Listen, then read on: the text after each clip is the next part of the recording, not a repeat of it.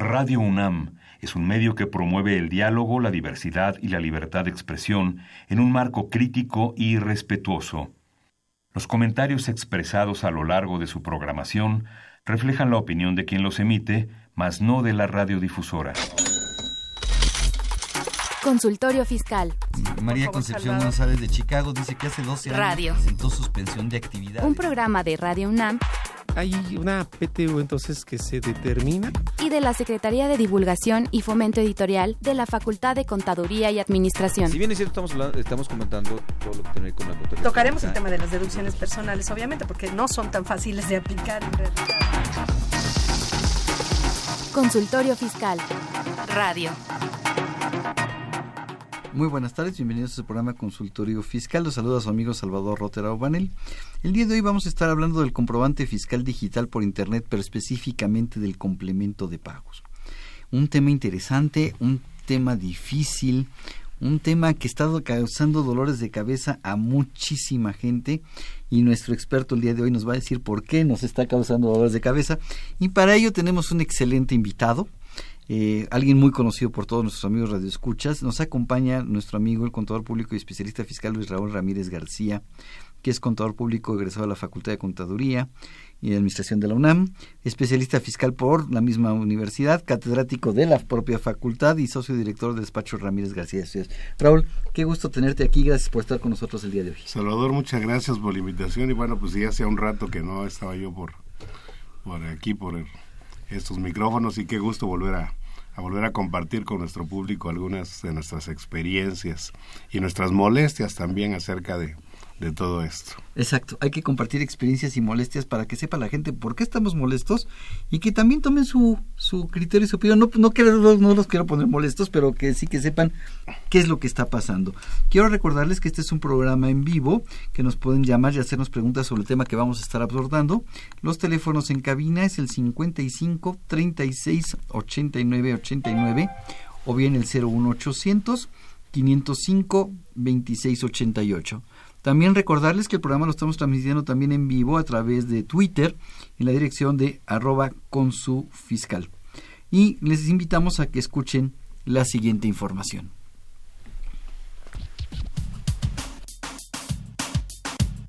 Consultorio Fiscal. Radio.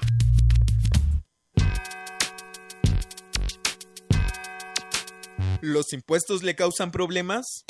¿Dolor de cabeza? Ay, ¿qué le puedo decir? ¿Problemas de estrés? ¿Malestar estomacal? Ay, ¿No puede dormir? ¿Cuenta ovejas hasta el infinito? Basta de sufrir. Nosotros tenemos la solución. La Facultad de Contaduría y Administración te asesorará en tus obligaciones fiscales, laborales y de seguridad social, tanto de manera personal como vía telefónica. Así es, ya no te preocupes por tu declaración anual. El Departamento de Asesoría Fiscal Gratuita, que se encuentra en la División de Estudios de Posgrado, te ayudarán en lo que necesites. oh, qué bien. ¿Y qué tengo que hacer? Solo tienes que llamar al 5550 7998. Y no solo te atienden de manera personal o telefónica, también contamos con correo electrónico. Sí, escuchaste bien. Correo electrónico. Escribe a consultoriofiscal@fca.unam.mx. Con toda la ayuda que tendrás por parte de asesoría fiscal gratuita, tus malestares se irán al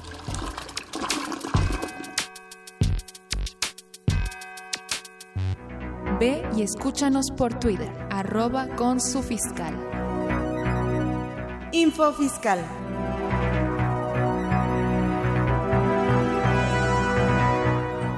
...17 de julio...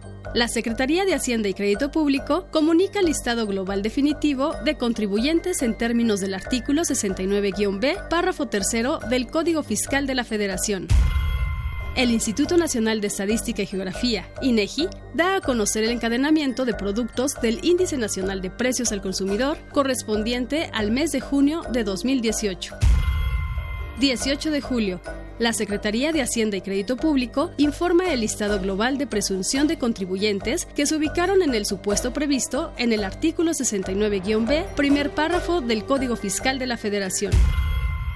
la Secretaría de Hacienda y Crédito Público emite modificaciones a las disposiciones de carácter general que establecen el régimen de inversión al que deberán sujetarse las sociedades de inversión especializadas de fondos para el retiro. La Secretaría de Hacienda y Crédito Público da a conocer la relación de planes de pensiones autorizados y registrados ante la Comisión Nacional del Sistema de Ahorro para el Retiro, CONSAR. 19 de julio. La Secretaría de Hacienda y Crédito Público comunica el listado global de presunción de contribuyentes que se ubicaron en el supuesto previsto en el artículo 69-B, párrafo primero del Código Fiscal de la Federación. 20 de julio. La Secretaría de Hacienda y Crédito Público da a conocer los porcentajes y los montos del estímulo fiscal, así como las cuotas disminuidas del IEPS aplicables a los combustibles correspondientes del 21 al 27 de julio. 23 de julio. La Secretaría de Hacienda y Crédito Público indica resolución que modifica las disposiciones de carácter general aplicables a las actividades de las sociedades cooperativas de ahorro y préstamo publicada el 26 de abril del 2018. La Secretaría de Hacienda y Crédito Público comunica resolución que modifica las disposiciones de carácter general aplicables a los almacenes generales de depósito, casas de cambio, uniones de crédito y sociedades financieras de objeto múltiple reguladas.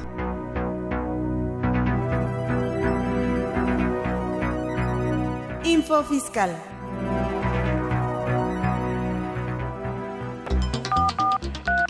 Llámanos, nos interesa tu opinión. Teléfonos en cabina 5536 8989. Lada 01800 5052 688.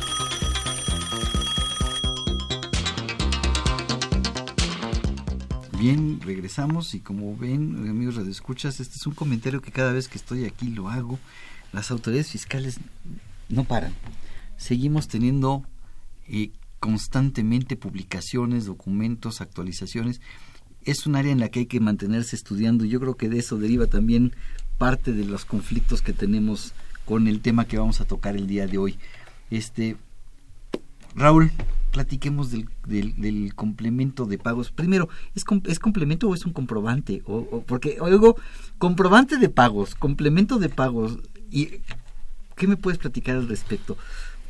Mira, Salvador, antes de todo esto, yo recuerdo que cuando hace casi 30 años que me invitaron, el maestro Baltasar Ferreira me invitó a ser académico de la, de la Facultad de Contaduría. Somos, padecemos del mismo mal. Creo que tú tienes un semestre más que yo. Pero también invitado por Baltasar Ferreira. Exacto, y estás cumpliendo tus 30 años también, creo, en estos, en Así es, sí, ya, ya cumplí los 30 años. Exacto. Entonces, bueno, somos de alguna manera ya parte del activo fijo de la Facultad de Contaduría.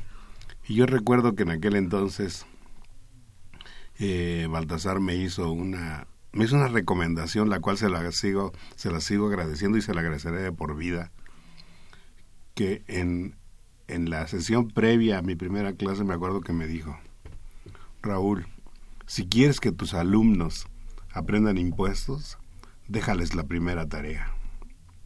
Y le dije maestro y cuál es la primera tarea que les tengo que dejar me dijo pídeles que lean el Quijote de la Mancha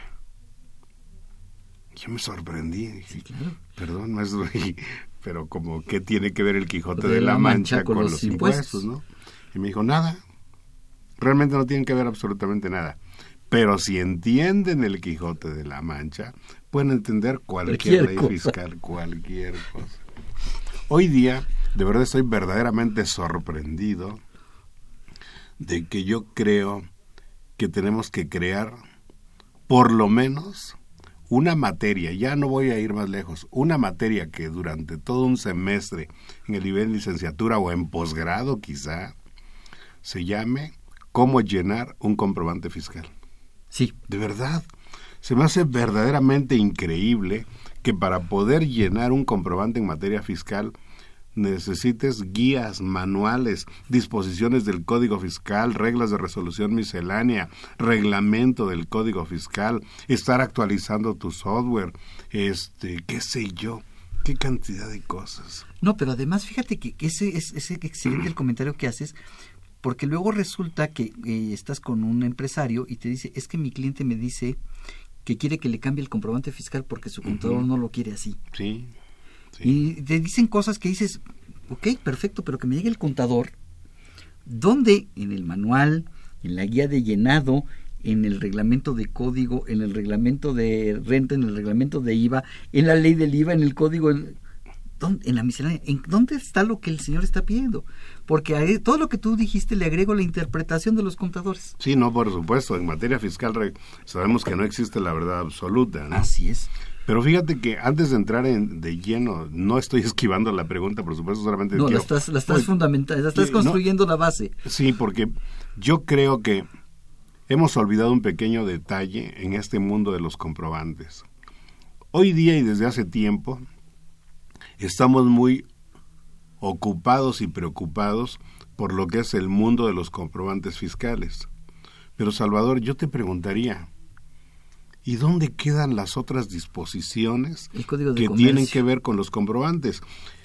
Todos los comprobantes en materia mercantil, llámese factura, nota de crédito, nota de cargo, nota de remisión, etcétera. ¿Dónde están los comprobantes en materia civil, el recibo de honorarios, el recibo de arrendamiento de inmuebles? ¿Dónde está el, bueno, algo tan de diario? El recibo de nómina, a que se refiere el artículo 804 de la Ley Federal del Trabajo. Por favor, no confundamos lo que es el CFDI de nómina, que ese, su nombre lo indica, es un comprobante fiscal digital por Internet, pero es fiscal no es laboral. La Ley Federal del Trabajo pone sus propios requisitos respecto del tipo de comprobante que debe emitirse. Es un comprobante que tiene que llevar una firma autógrafa. A mí me queda claro que hoy día, y eso la verdad lo agradezco mucho, nuestro patrón, nuestra máxima casa de estudios, la UNAM, sí, sí, sí está cumpliendo con esto. Para pagarte vas y firmas tu recibo. Y un recibo que no es el CFDI, Exacto, un recibo correcto, de nómina. Correcto. Y aparte de eso, ¿qué más firmas, Salvador? El, el, recibido del cheque. No, pero firmas la hoja de raya, ah, la, nómina, hojas de papel.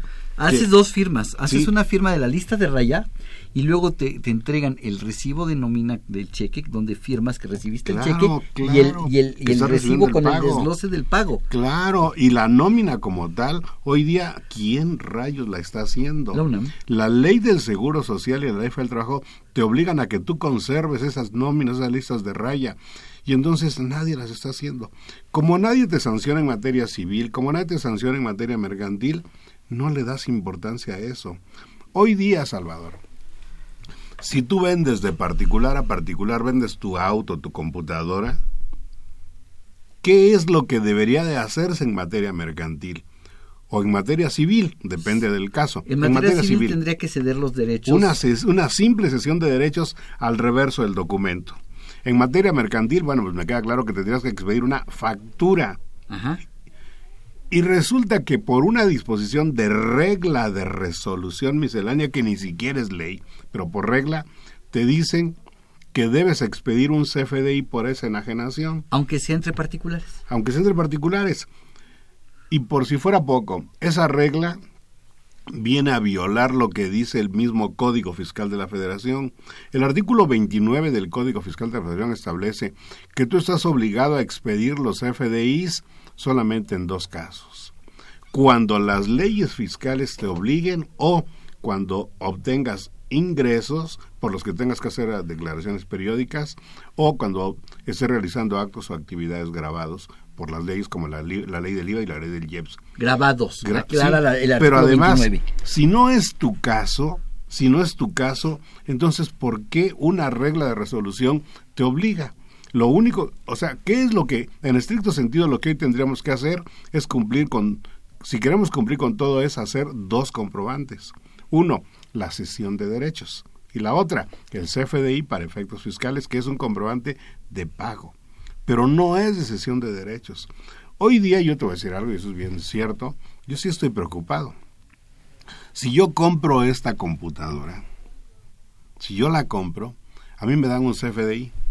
Y es más, me lo mandan por correo electrónico. Así es, ni siquiera te lo dan. Me- Te lo si lo pido, me lo dan. Te, lo- te impreso, imprimen ¿no? el PDF, Sí, exacto, la representación impresa, pero hasta ahí. Pero hay que aclarar que ese es un comprobante fiscal. ¿Dónde está la factura que te acredita como propietario? Perfecto. Ese es- esa era la cosa. ¿Dónde hay un documento donde se demuestre que yo soy el propietario de este bien? Eso no existe en este momento. O sea, Existe debería la ley. existir. Claro, debería Existen las existir. disposiciones legales. en Y deberíamos de, tener entonces dos comprobantes. El comprobante mercantil, que es el que con el que yo acredito la propiedad, y el documento fiscal. Imagínate, si nosotros quisiéramos comprobar todo esto con puros comprobantes fiscales, créeme que tendríamos muchos problemas. Vamos, eh, el mismo ejemplo. Compro la computadora, me dan un CFDI, no la factura mercantil, CFDI. Y resulta que la computadora a los dos, tres días empieza a fallar. Vas y reclamas la garantía y te dicen, pues no, usted le dio mal uso, lo que quieras y pues no, ya no aplica la garantía. Tú quieres demandar ante Profeco. ¿Qué es lo que Profeco te va a pedir? Profeco te va a pedir que demuestres la propiedad del bien. Y lo primero que va a pedirte es que aparezca tu nombre. Y si nosotros recordamos en materia de CFDIs, el nombre no importa. No es obligatorio. El nombre es opcional. Así Entonces, a mí, si yo te voy a dar un comprobante, pues a mí dame tu RFC, cómo te llames, ni me, importa, ni tu domicilio me importa, me importa, dame tu clave RFC y lo pongo. Y tu código postal. Pero ese además también es opcional. Además es opcional. Entonces, yo pongo tu RFC, cuando tú vas a Profeco, dice, Profeco dice, a ver, Salvador, demuéstrame la propiedad. Aquí está. Aquí no dice Aquí que dice sea Salvador. ROAS, no Eh, sé aquí- qué. Exacto, pero aquí no está su nombre. Ya estás en un problema. ¿Con qué demuestras? Yo no sé qué va a pasar de verdad. en- pues, o qué esté sucediendo hoy día con las compañías aseguradoras que de repente te piden todo ese tipo de comprobantes para que te puedan pagar el cuando hay una pérdida total, por ejemplo, ¿no? Yo no sé qué está sucediendo, pero lo que sí me queda claro es que esto estamos violando muchas disposiciones de otra naturaleza, no las fiscales. Y las fiscales las violamos por otra serie de cosas. Ahora sí, si quieres, nos Y metemos. la en- violamos por desconocimiento. Sí. Y entonces aparece un CFDI y un complemento de pago. Pero mi pregunta es, ¿es complemento de pago o es un comprobante de pago? Mira, hoy día la propia autoridad fiscal, yo diría que es la primera que está violando las disposiciones fiscales. Por eso hice la pregunta. Creo que estamos en el mismo canal. Mira, el Código Fiscal de la Federación jamás habla de ponerle nombre a los comprobantes. Simplemente todo tipo de comprobante, constancias, este, recibos, Recibos de facturas, nómina, lo que recibos de arrendamiento. Todo se llama CFDI. Todo Para llama- efectos fiscales. Para efectos fiscales se llama comprobante fiscal digital por Internet. Punto. Hoy día sacan algo que le llaman, bueno, hoy día estamos preocupados, pero ahorita hablamos de la historia, del famoso complemento de pago. Hoy la autoridad ya le puso un nombre, que eso no está en el código fiscal. Está en la resolución miscelánea. Y le pone el nombre que es un recibo digital de pago, ¿no? Así- Recibo así- digital de pago. Así le llaman. Digo, ¿por qué no le pones simplemente recibo de pago? Pero si tú te vas a la guía de llenado, en la guía de llenado te habla de que existen complementos. Sí, Y la guía de llenado te dice que hay un complemento que se llama complemento de pago. sí. Entonces ahí, en ese documento, yo lo conocí por primera vez como complemento de pago. Ah, no, pues sí. Y luego viene la miscelánea y me dice, no, ya no es complemento de pago, es un recibo de pago. Exactamente, se llama ahora recibo de recibo digital, ¿no? Recibo digital de, de pago. ¿Y cuándo hay que emitir esto? Pero a ver, otros nombres, digo, aprovechando otros nombres que ha cambiado la autoridad. Hoy hay empresas, lo sabemos, las famosas, esas empresas que nacieron hace un par de años, que mm, las nacieron como un estímulo fiscal, este, esas empresas de, pues, que pueden tributar bajo lo que la autoridad le ha llamado régimen de flujo de efectivo, que en materia fiscal se llaman régimen, este, un régimen opcional de acumulación de ingresos. Ah, pues la autoridad le llama flujo de efectivo. Y yo pregunto, ¿qué es eso de flujo de efectivo? Ese término no existe en materia fiscal. No, pero además te confunde porque la gente después te dice es que todo es flujo de efectivo. Sí, y el- la no disposición te dice que no, no que, hay con- que hay ingresos y hay deducciones que no requieren flujo de efectivo. Por supuesto, Salvador, yo te vendo un producto y tú me pagas con otro producto, estamos haciendo un trueque. No hay un- efectivo, ¿dónde estuvo el Mm, efectivo? Exacto. Te presto un servicio, me pagas con un bien, te presto un servicio, me pagas con un servicio, etcétera. Es simplemente cobros y pagos. Punto. ¿Por qué le tenemos que llamar flujo de efectivo si no siempre hay flujo Hay uno de que está clarísimo, por ejemplo, yo exporto, pero mi cliente no me paga. Ya pasó un año y la disposición me dice, ah, ya pasó un año, fue exportación, sí, no recibió el dinero, no, acumúlamelo. Exacto. ¿Y dónde estuvo ¿Dónde el estuvo el efectivo? Y a lo mejor mi cliente me lo paga a los 18 meses, pero yo lo acumulé al año. Sí. Y a lo mejor esos 18 meses cambiaron también de ejercicio, porque el mes Bueno, 12... es un hecho que cambiaron no, no, de no, no, no, ejercicio. pero a lo mejor a lo mejor yo facturé en diciembre del año 1, Ujú. el año se cumple en el diciembre del año 2 Ujú. y el pago se da en junio del año 3. Ujú. Entonces, ah, pero pudo haber quedado en tres. Así en es, que es a lo que me refiero. Sí, sí, sí. entonces, ¿qué pasó? ¿Ya dónde está el flujo? El efectivo está hasta el año 3, pero yo acumulé en el año 2 y me dijeron que era flujo de efectivo. Sí, no, no. O sea, por favor, autoridad, no le andes poniendo nombres a lo que no existe. No nos confundas más, autoridad fiscal. Por favor. Hoy vamos a hablar, hablamos, vamos a hablar del tema del, com- del complemento de pago. ¿Qué es eso de complemento de pago? ¿De dónde la autoridad fiscal? Porque estos son Perdón, pero yo reglas quisiera del SAT. preguntarte, ya que me dijiste que se llama recibo digital, Digital de de, pago. ¿Esto es algo nuevo o es algo que ya venía en las disposiciones fiscales No. de años anteriores? ¿O por qué, por qué el, el- el- eh, tanto ruido en estos días? De, eh, pues ya llevamos un año con esto haciendo ruido y ahorita otra vez vuelve el ruido por porque algo, algo que más adelante comentaremos. Mira, yo creo que los jóvenes hoy día nos enseñan muchas cosas. Eh, me encanta ese lema que tiene un noticiario en la televisión por las mañanas, donde el conductor dice que uno mande sus fotografías y videos para que sean publicados y demás. Si los puede enviar por Instagram, si no sabe qué es eso, pregúntele a su nieto. Y me queda perfecto. y me encanta la frase. Y me encanta la frase porque además creo que es cierta. O sea, todo lo que tú hoy no sabes, pregúntasela a tus hijos, pregúntasela a tus nietos y ellos en dos segundos te lo resuelven. Bueno, pues hoy día todo lo que tiene que ver con este mundo de la informática, ellos nos pueden enseñar muchas cosas, sobre todo personas como yo, más de 60 años de edad, pues por supuesto que facilito nos enseñan, ¿no? Pero hay cosas que nosotros sí les tenemos que enseñar a los jóvenes del por qué sucede tal o cual cosa. Y decirles, hablando de ese tema, que esto no tiene absolutamente nada de nuevo, Salvador. Nada de nuevo. Allá en aquellos años tú recordarás cuando nos invitaban a hacer eh, sinodales en los exámenes profesionales, eh, nos gustaba mucho tocar este, este tema de los comprobantes ya en materia de IVA. Y en el año 2002, que fue cuando nació esto que le han dado en llamar lo de flujo de efectivo, lo que realmente es cobros y pagos, hasta antes del año 2002 o hasta el año 2001 el IVA acreditable y el trasladado, pues sucedían aunque no, aunque las operaciones fueran a crédito. Y a partir del año 2002 cambió la ley del IVA. Y es- 2002. 2002. O sea, estamos hablando de 16 años. 17, porque el año 2002 fue el primero. Exacto, Sí, 17. 17. Estamos en el año 17 de este, de, de este tipo de operaciones. Les recuerdo que si alguien ahorita agarra y dice, a ver si es cierto, y agarra una ley de, de IVA del año 2002, no lo va a encontrar. ¿Por qué? Porque primero se dio por ley de ingresos de la federación. En una disposición transitoria de la ley de ingresos de la federación nos dijeron, por el año 2002, en lugar de aplicar esto en la ley del IVA, se deberá aplicar esto. Y ahí empezó todo esto. El artículo 32 de la ley del IVA de ese entonces, hoy sigue hablando de comprobantes. Y en aquel entonces nos dijeron, en lugar de que apliques lo que dice el 32 de la ley, vas a aplicar lo que dice la ley de ingresos. ¿Qué es? Vas a señalar lo que hoy dice el 29A de código. Si te pagan una sola exhibición, así lo vas a señalar. Y ahí trasladas los impuestos. Si acaso te pagan en parcialidades, vas a señalar que te pagan en parcialidades y vas a expedir un comprobante por el total de la operación. Sin desglosar los impuestos. No, fíjate que aquí era dependía, dependía. ¿Por qué? Había tres modalidades y esas, yo no sé por qué hoy día la autoridad, por Dios, ¿por qué no las pone en práctica? ¿Por qué no? Si es, para mi gusto, desde aquel momento fue algo muy sencillo. Te decían, hay tres tipos de operaciones que puedes llevar a cabo. Una, operación totalmente a crédito. ¿Qué haces en ese caso? Le pones ahí que es a crédito.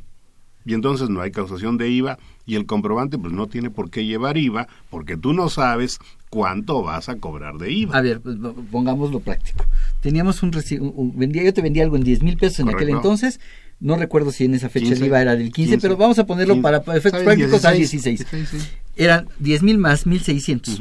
Pero me decía Salvador, te voy a dar 60 días para pagar. Ah, no. Ah, bueno, está bien, sí, sí, sí. 60 días. Entonces tú me tenías que expedir un, comprobante diciendo que yo te había comprado ese producto en 10 mil pesos y no ponías el IVA. Podía ponerlo porque a lo mejor tú te sentías más a gusto si lo ponía, ¿sí? Pero ese dato que yo te ponía de IVA de 1600 era un dato informativo. O sea, si tú me pagas hoy, son 1600 de IVA, pero si tú me pagas el próximo mes o dentro de no sé cuándo, entonces no lo sé. Y eso sigue operando hasta nuestros días. Porque, y esto de, la verdad yo sí estoy enojado, te lo tengo que decir sinceramente, estoy enojado con esto porque hoy día, cuando ya empezamos a mezclar todo ese tipo de cosas, hoy día cuando el SAT te dice que si tú recibes un anticipo, eh, mezclado con todo esto, si tú recibes un anticipo, entonces tienes que mostrar cuánto es el IVA de ese anticipo. A ver, permíteme, no entiendo, déjame plantearte. Fíjate que yo le voy a dar un anticipo a una gasolinera este, ¿Por qué? Pues porque nada más trabajo con esa gasolinera, me emite una factura en el momento. O a lo mejor tienes dinero de sobra y dices, pues para que lo tenga yo aquí en la caja, pues lo, tenga y, vayan cargando ahí la gente. Le doy 20 mil pesos de, de, de, anticipo. Este, te lo planteo y vamos a una pausa y me lo contestas, claro, ¿no? Claro que sí. Te doy los 20 mil pesos. ¿Cómo sabes cuánto va a ser de IVA con un precio flotante de, de la gasolina, con un JEPS flotante? un JEPS que causa IVA y que no causa IVA, ¿cómo sabes cuánto va a ser de IVA? ¿Te parece? Vamos a una pausa y me contestas eso. Sí, pero te lo voy a complicar más que al regreso de la pausa. Ok.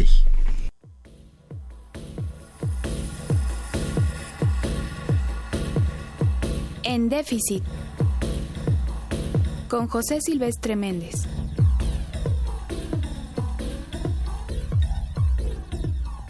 Con los resultados de las recientes elecciones en el país, es conveniente hacer un recuento de los retos y oportunidades, sobre todo en el área económica, de la nueva administración federal, es decir, del gobierno entrante. En primer lugar, hay que reconocer los graves problemas que tiene el país, que son muchos y que se han acumulado durante más de 30 años en que se han aplicado políticas neoliberales. Reconocer que son problemas estructurales y que no se resuelven de la noche a la mañana ni por la llegada de un nuevo gobierno. Los problemas más graves que enfrenta el país son la inseguridad, la violencia creciente, la corrupción, la impunidad, la falta de transparencia y la no rendición de cuentas de funcionarios públicos. Esto significa que hay mucho por hacer.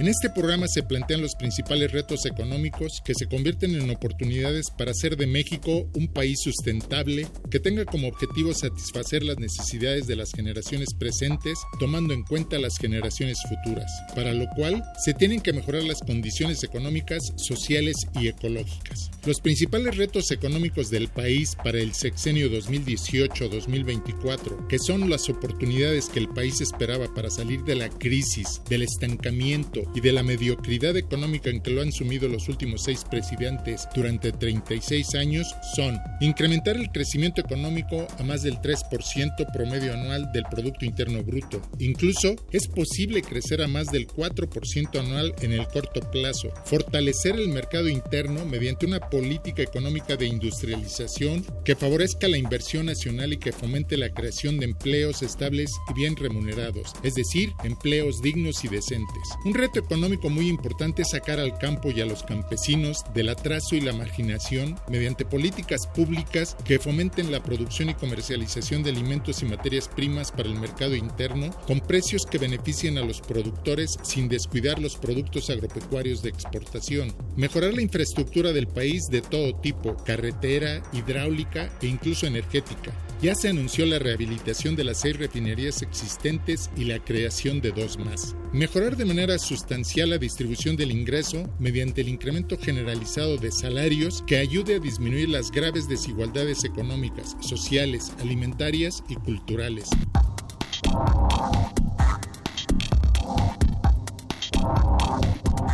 El Estado debe asumir un papel protagónico como generador e impulsor del desarrollo sustentable que nos acerca a la sustentabilidad, disminuir la dependencia económica, sobre todo respecto a Estados Unidos, lo cual puede contribuir la política de industrialización que permite el desarrollo de empresas e industrias mexicanas que produzcan para el mercado interno y que exporten a los diversos mercados del mundo, apoyar a los sectores y ramas de punta que generen empleos y que sean competitivos. En fin, hay muchas cosas cosas por hacer, por rehacer, por crear con inventiva, con acciones y medidas de políticas públicas que permitan mejorar las condiciones de vida de todos los mexicanos, que permitan el disfrute de los derechos humanos para todos los habitantes del país y que fortalezca el desarrollo sustentable. En el próximo programa seguiremos abordando los retos y oportunidades económicos del país. Si ustedes quieren investigar o saber un poco más del tema, les proporciono el, el teléfono de la oficina que es 56 16 03 08 y mi correo electrónico men 3112 arroba yahoo.com.mx y les contestaré. Gracias. En déficit. Con José Silvestre Méndez.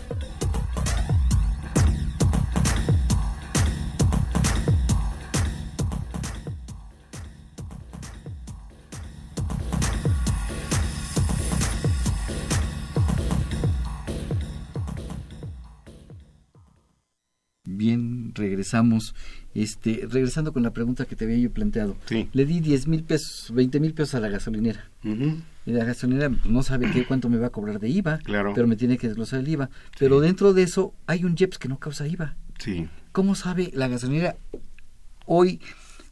Hoy estamos aquí 25, 24 de 25 de- 25 de julio, Día de Santiago. este 25 de julio y el y estos consumos van a ser en el mes de agosto. Donde además No, es- hombre, pueden ser, bueno, sí, en agosto, sí, está, Ajá. está bien, para no, conozco primero, no conozco el precio de la Sí. gasolina que va a estar vigente Correcto. el día que vayan a cargar. Correcto, correcto. ¿Sí? Correcto. Este, no conozco cuánto, obviamente por ende, no conozco cuánto va a ser el JEPS que no se causa IVA.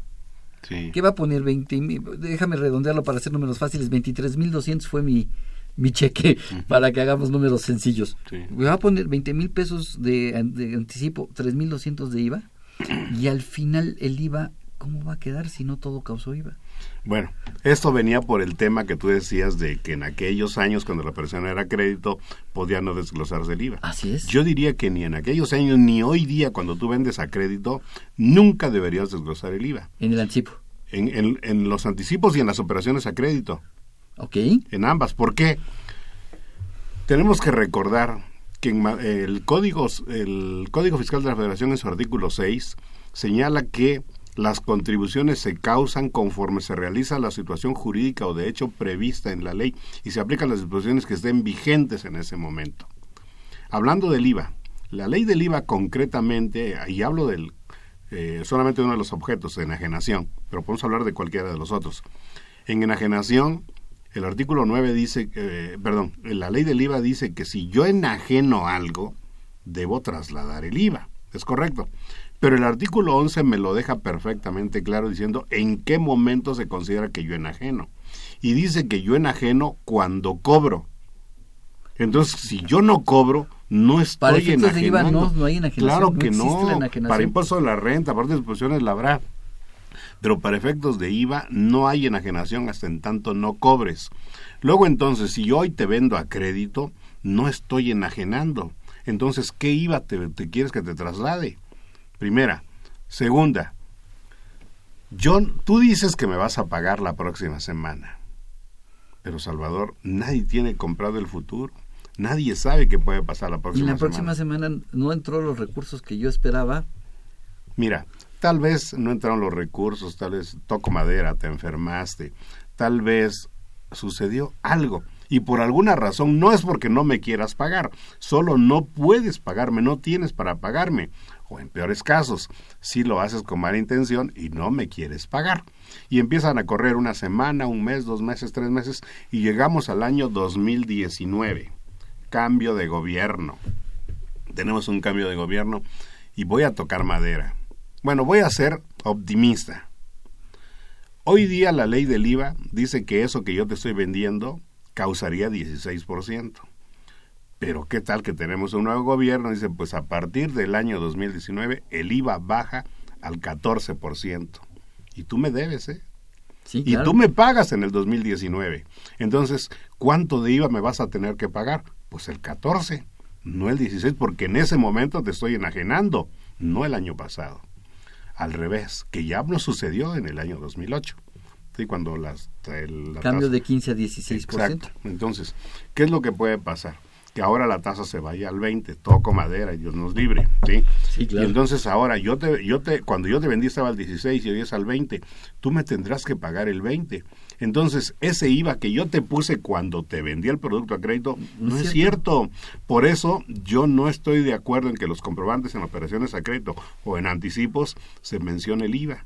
¿Por qué? Por lo que dice la misma ley del IVA y por lo que dice el 6 de Código Fiscal. Pero el sistema del SAT eh, o el Sí. sistema de los comprobantes Sí. no me lo permite. Ahí vamos a la bronca. Y Esto es lo que yo quería y me gustó contigo. el ejemplo, y me gustó el ejemplo que tú mencionas acerca de la gasolina. ¿Por qué? Porque en materia de gasolina uno pensaría, pues eso tiene el 16. No, sí, pero hay que recordar que en materia de gasolina hay una parte de... El, el IVA, eh, para empezar, en la gasolina tiene dos impuestos. Tres.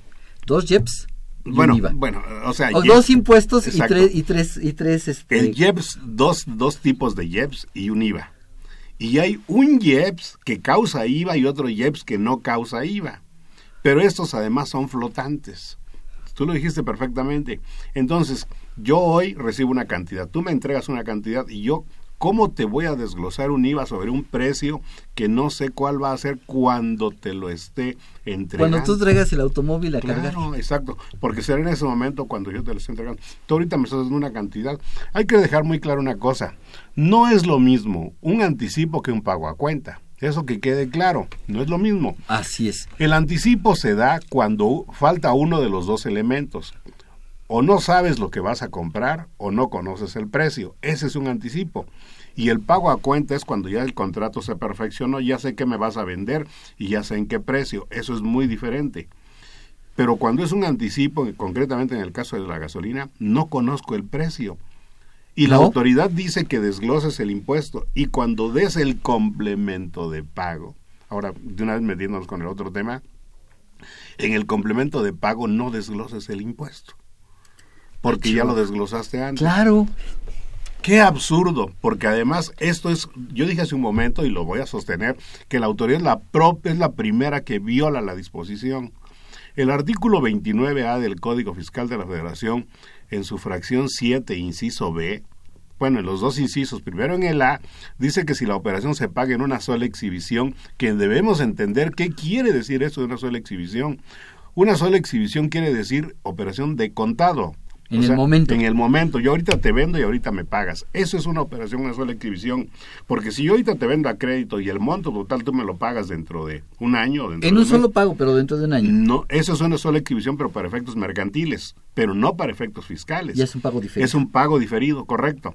Entonces, si yo el día de el día de hoy te vendo en una sola exhibición, ahí te tengo que desglosar el impuesto y así lo dice el, el inciso A de la fracción 7 del artículo 29 del código. Y en el inciso B dice que en caso de que sean parcialidades o diferido, entonces será en este segundo comprobante, que es el de las parcialidades, que hoy le llaman complemento de pago, O que su recibo nombre digital. que su nombre técnico realmente es pago en parcialidades, es un recibo de un pago en parcialidades. Así debe llamarse, porque la autoridad le cambia. Pero bueno, en este segundo pago, ya sea el del diferido o ya sea el de la parcialidad, ahí dice el Código Fiscal que es donde tienen que desglosarse los impuestos. Y es lo correcto, es lo correcto. Si tú, el, yo te vendí 100 pesos, pero tú me, eh, fíjate, decía hace rato que hay tres tipos de casos. Vamos a pensar cómo venía antes y cómo deberían de hacer el de hoy. Yo te vendo algo en 100 pesos, pero me dice, oye, ahorita solamente te voy a dar 40 a cuenta. Ah, pues yo debería expedirte tu comprobante por 100 y ponerle ahí pago a cuenta 40, IVA sobre los 40. Y punto. Te lo entrego tu comprobante y te vas. Vienes al mes siguiente, oye, te vengo a dar otros 20. Pues te doy un CFDI por 20 más el IVA de los 20 y así por cada pago. Así es como está en código. Así es como está en código, así es como debe hacerse. ¿Por qué la autoridad fiscal dice que no? Si eso es lo que dice el código fiscal. Sí, pero, pero el sistema de, de, de los, de los comprobantes 3, 3 de 3, 3.3, no me deja hacerlo así. Y coincido contigo, ¿eh? Esa es mi bronca. totalmente porque así está en código. Esa es mi bronca. ¿Por qué la autoridad fiscal, a través de sus programas, a través de sus comentarios y sus guías, por qué hace algo distinto a lo que dice el código. O sea, a la autoridad, la autoridad fiscal se está pasando por donde quiere lo que diga el Congreso de la Unión. Estas reglas del Código Fiscal fueron aprobadas por el Congreso. ¿Por qué el SAT viene a decir otra cosa? ¿Por qué nos obliga a hacer otra cosa? Ok, y entonces yendo a lo que es el llenado, a ver, yendo a lo que me dicen las guías, entiendo tu molestia, es mi molestia. Sí, y la de mucha gente. Y la de mucha gente, y es como están las disposiciones legales. Falta, ahora vamos a lo que es las guías. Las guías me dice, Salvador, si vendiste algo en tres mil pesos masiva, pero no te lo van a pagar ahorita, o te lo van a pagar mañana o pasado, diferido. O, diferido o en parcialidades, expide el comprobante poniendo tres mil pesos más el IVA de tres mil pesos y ponle que es un pago en parcialidades o diferido. Sí. Y no le y le, y le pones por definir. Ah, claro, claro, porque, no sabes, cómo, te van a pagar. Eso me queda claro. Sí, cuando le pones PPD tiene que ir por definir. Pero además de, una vez, otro, otra cosa, ahí mismo en ese ejemplo que tú estás poniendo. Esos comprobantes, Salvador, yo creo que mucha gente no se ha dado cuenta también de ese detalle. Esos comprobantes están pensados únicamente para personas morales. Sí. No para físicas. O sea, la física, ¿en qué momento debe expedir un comprobante? Solo si cobra. Y entonces yo voy ahorita, voy con mi compadre y le digo, oye compadre, pues véndeme mil pesos de mercancías, pero te pago la próxima semana. Él entonces no debería de darme ese tipo de comprobante, sino hasta cuando yo llegue y le pague. Entonces yo ahorita me voy a la calle y cómo demuestro que esa mercancía yo la compré y es mía. Claro. Sí, eso está pensado para personas morales, que es, por favor, autoridad. Y choca con las disposiciones fiscales del impuesto sobre la renta para personas físicas con actividades empresariales. Claro. Ok, eh, ya tengo el comprobante, ya dijimos, PPD 99, es decir, no sé ni me lo vas a pagar con transferencia, con cheque o en efectivo, y además me lo vas a pagar no sé cuándo, y si me lo, no sé si me vas a dar un solo pago o me vas a dar varios paguitos. Exacto. Cuando vengas y me pagues... Que además eso podría también ser una mentira. Fíjate, tú le puedes poner, este, oye, convenimos, Salvador, tres parcialidades, ¿no? O sea, tres meses, y tú dices, está bien, no hay problema, tres pero al mes siguiente yo tengo lana y vengo, ¿tú sabes qué? Aquí está el 100%. Ya se convirtió en un diferido. Por eso es PPD o eh, este, que, es, que no sabes si va a ser diferido o va a ser en parcialidades. Llega, llega, llega, llega si me pagas. aquí está el pago. En ese momento yo tengo que expedir un comprobante de acuerdo como dice la guía por tres mil pesos. No pongo el IVA no pones el IVA. No pongo nada de IVA. No pongo ni siquiera que me estás dando 3.460. Sí, Pongo 3.000. Sí. Y le pongo cero y pongo que es un, es un pago del CFDI fulano. Emitió, o sea, es lo que le llaman este... El complemento, eh, no, el, el, CFDI relacionado. Relacionado. Sí, o sea, estoy relacionando lo que me estás pagando ahorita con la venta que te hice tiempo atrás, ayer o no sé cuándo. Ya sea que si la factura era por tres mil y me das mil, o si la factura es por tres mil y me das los tres mil. Sí. Desde ahí, yo creo que también la autoridad está, ella misma está induciéndonos, bueno, a través de sus guías viola la ley y nos induce a nosotros a violarla por otro lado. Otra vez vuelta al tema del IVA, al tema del IVA. El artículo 5 de la ley del IVA dice que para que tú tengas derecho al acreditamiento del IVA, necesitas tener los comprobantes a que se refiere el Código Fiscal. Y el Código Fiscal se refiere a ese comprobante de la parcialidad, donde la parcialidad no dice cuánto es la es la que tiene el IVA, la parcialidad debe tener el IVA y no lo tiene. Y el, SAT dice que no, que entonces ya no tienes. Entonces en estricto sentido, ¿con qué acreditas? ¿Con la compra crédito? Por Dios, Por Dios. Y hablo de IVA, pero ahí va el IEPS, van juntos. Claro, van los dos de la mano. ¿Te parece si vamos a escuchar eh, un mensaje y regresamos?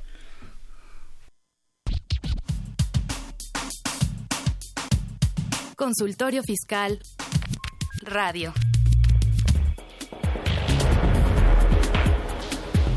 En esta nueva edición, la 694, Consultorio Fiscal, como siempre, aborda interesantes artículos de corte jurídico, laboral, contable, financiero y fiscal. Carlos Alberto Burgoa Toledo realiza una síntesis de la reforma al artículo 69b del Código Fiscal de la Federación.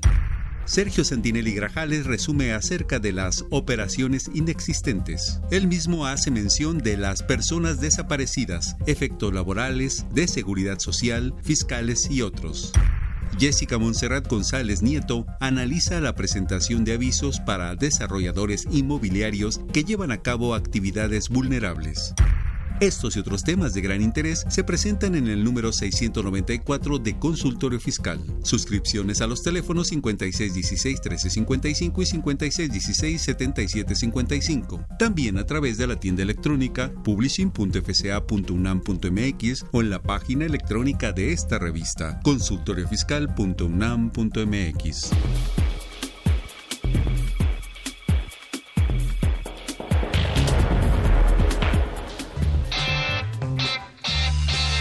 Esperamos que los impuestos trabajen y trabajen en beneficio de todos los mexicanos para mejorar sus condiciones de vida. Porque es un derecho, porque es una obligación, porque todos los mexicanos tenemos que contribuir al gasto público, pero también tenemos que exigir que todos los recursos que nosotros aportamos para el gobierno federal tengan aplicación en un gasto público que nos beneficie a la mayoría de los mexicanos, no que permita mayor corrupción.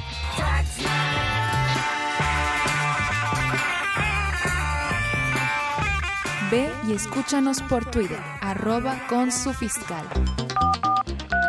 Llámanos, nos interesa tu opinión. Teléfonos en cabina 5536 8989. Lada 01800 5052 688. Bien, regresamos con lo que estábamos platicando antes de irnos al corte con los complementos de pago. Ese es como lo tengo que hacer, como dice la guía de llenado. Aunque las disposiciones fiscales digan otra, cosa. Sí. No puedo hacerlo. Ahora, esto, te vas a reír a lo mejor o te va a dar coraje, no lo sé. La pregunta que te voy a hacer, yo sé que va a causar en ti alguna reacción. ¿Cuándo entra en vigor? A ver, Salvador. Honestamente, yo, y tú me has escuchado, yo se lo digo a los alumnos, a quien menos tenemos que creerle, y perdón autoridad, pero esto es en serio, y lo digo en serio, al que menos tenemos que creerle es al SAT. de verdad, y esto es bajo mi responsabilidad. El SAT, la verdad es que juega con todo este tipo de cosas. Si no mal recuerdo, esto viene desde, bueno, yo ya dije que viene desde el año 2002 y eh, no le habíamos hecho caso y luego después en el año 2008 empezaron a hacer una serie de cambios. Y lo más reciente que teníamos, ya no puedo decir lo último porque es lo más reciente, es que si no mal recuerdo, esto entraría obligatoriamente en el mes de julio. O sea, hace... Ya. Ya Debería, pero... Es, la próxima semana. ¿no? estamos en julio ahorita. Julio, este, perdón, ya deberíamos estar trabajando. Estamos en una época de convivencia con el comprobante. Y ahora nos dicen que ya va a ser obligatorio a partir del primero de septiembre. Así es. Yo, honestamente, no lo creo. Y coincido contigo. No lo creo. Yo no creo que vaya a entrar el primero de septiembre. Yo digo que si entra, quizá será enero.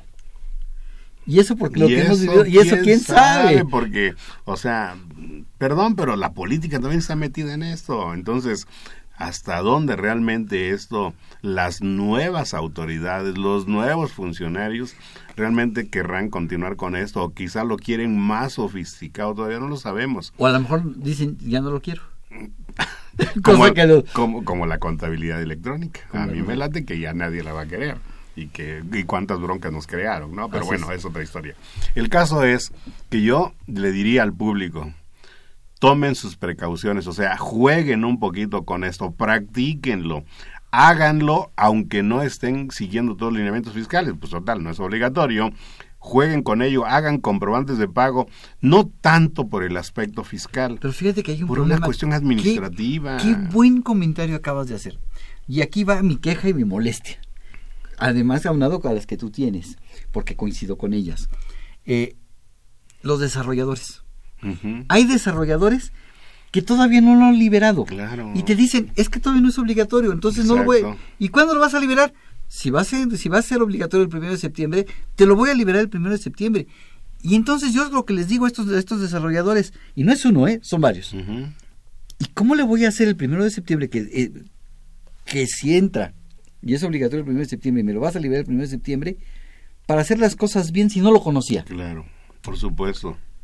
Yo creo que aquí debería, así como hablan ahorita de que hay un periodo de convivencia, pues así deberían hacerlo. Así que te doy todo el mes de septiembre, es obligatorio, pero si te equivocas o algo, no te voy a sancionar o no sé, no va a tener consecuencias negativas, pues, o sea, pero que nos den la oportunidad de practicar esto antes de que realmente nos lo impongan, o sea, no se vale que estas cosas sucedan así porque justamente, mira, eh, estaba viendo de cua- eso que yo hablaba del año 2002 cuando entró en vigor esto, estaba viendo el diario oficial de cuándo se publicaron esas nuevas reglas del, de IVA en el año 2002 y salieron publicadas el primero de enero del año 2002. Primero de enero del 2002. O sea, las operaciones que sucedieron a partir de las 12 de la noche cuando estaba celebrando, pagando la fiesta de fin de año, pues en ese momento ya estaba en vigor la nueva ley del IVA en el año 2002. O sea, es absurdo. Así también, señores desarrolladores, yo no sé qué tengan que hacer ustedes, ya que cobran por este tipo de servicios, pues, por, o sea,